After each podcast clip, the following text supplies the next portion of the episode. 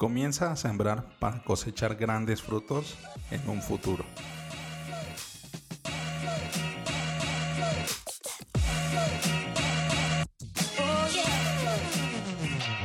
Hola, ¿qué tal? Bienvenidos a Ventaja Podcast, el podcast en donde hablamos de principios, estrategias y tácticas para los negocios tradicionales, online y startups.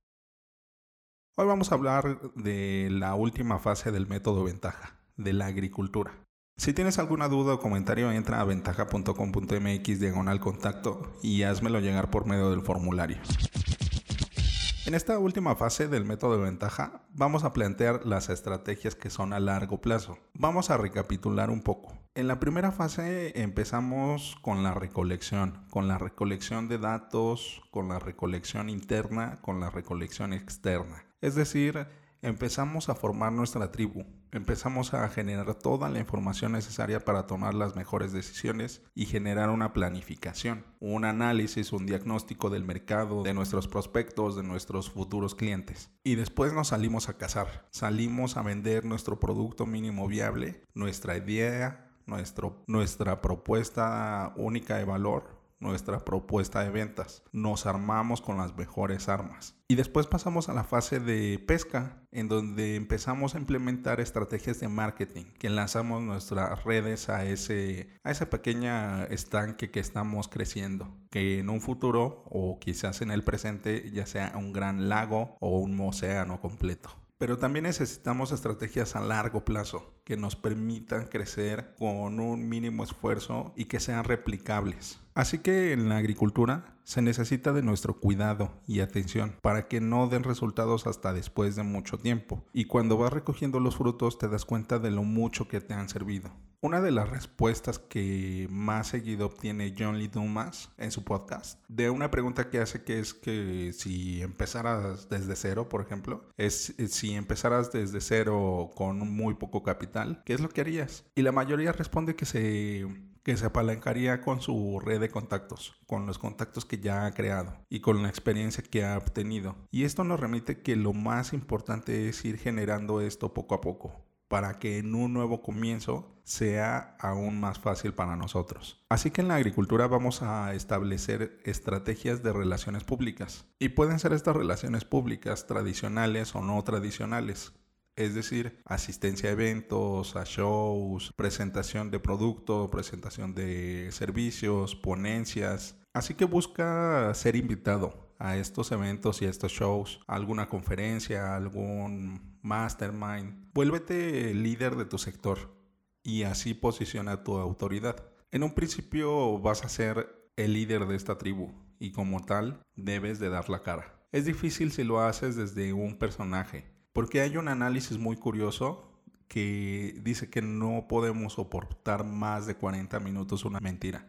Así que imagínate soportar 40 días, 40 meses o 40 años una mentira. Sé tú mismo, mm, todos tenemos defectos y virtudes y esto es lo que nos hace únicos. Y para convertirte en el mejor agricultor necesitas mucho trabajo y mucho esfuerzo. Pero no necesita exclusivamente tu esfuerzo personal. También lo puedes hacer por medio del posicionamiento en buscadores o en motores de búsqueda, el SEO. Esta es una estrategia que todos necesitamos implementar en nuestros negocios online y en los tradicionales, ya que el posicionamiento es algo que permanece en el tiempo bueno, en este corto tiempo que llevamos de Internet, es lo que da mejores resultados a largo plazo. Porque con un esfuerzo obtienes referencias a través de los meses, de esas búsquedas mensuales que se realizan y pueden estar relacionadas con tus productos y servicios. Así que ve posicionando palabras clave. Si no tienes muy claro por dónde empezar, es muy fácil. Genera una lista de frases clave, sobre todo largas, a una frase, no una palabra, que generalmente usa tu prospecto. ¿Recuerdas que en la etapa de recolección hicimos entrevistas? Ahí salen bastantes frases clave. Y también cuando hiciste recolección externa, que buscaste en el INEGI o en, o en sitios de estadística o en las tendencias de Google.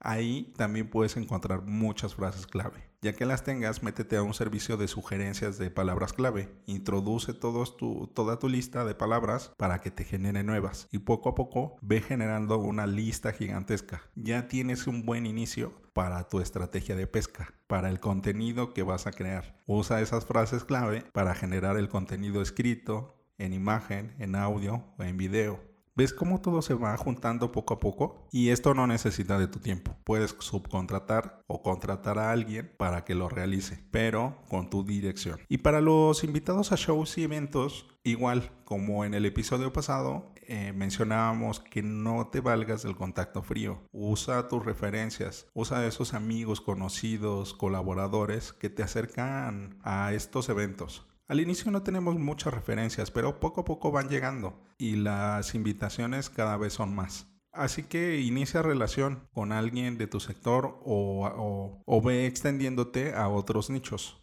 para que puedas aportar valor a estas relaciones. Estas invitaciones no van a llegar solas, incentívalas, porque siempre debes de estar buscando nuevas formas de llegar a tus prospectos. A lo mejor a tu prospecto le gusta jugar alguna aplicación móvil en específico, o le gusta correr, o es vegano, o le gusta un tipo de música. En este caso te recomiendo y espero que ya hayas empezado a hacer tus 10 ideas al día, que es la mejor forma de ejercitar tu pensamiento lateral y poder generar nuevas ideas que te ayuden a crear estos enlaces de pensamiento. Y necesitas una misión, una visión, cultura y por supuesto una propuesta única de valor fuertes para empezar a construir estas estrategias. Es justo como la tribu, que en un comienzo necesita comer desesperadamente, pero llega un momento en donde tiene que parar y empezar a planear sus siguientes movimientos. Si bien es la última fase del método ventaja, seguiremos hablando en los siguientes episodios con algunos ejemplos, con algunas herramientas que son muy útiles y sobre todo darle forma a cada una de estas fases ya unidas para generar el método ventaja en su totalidad.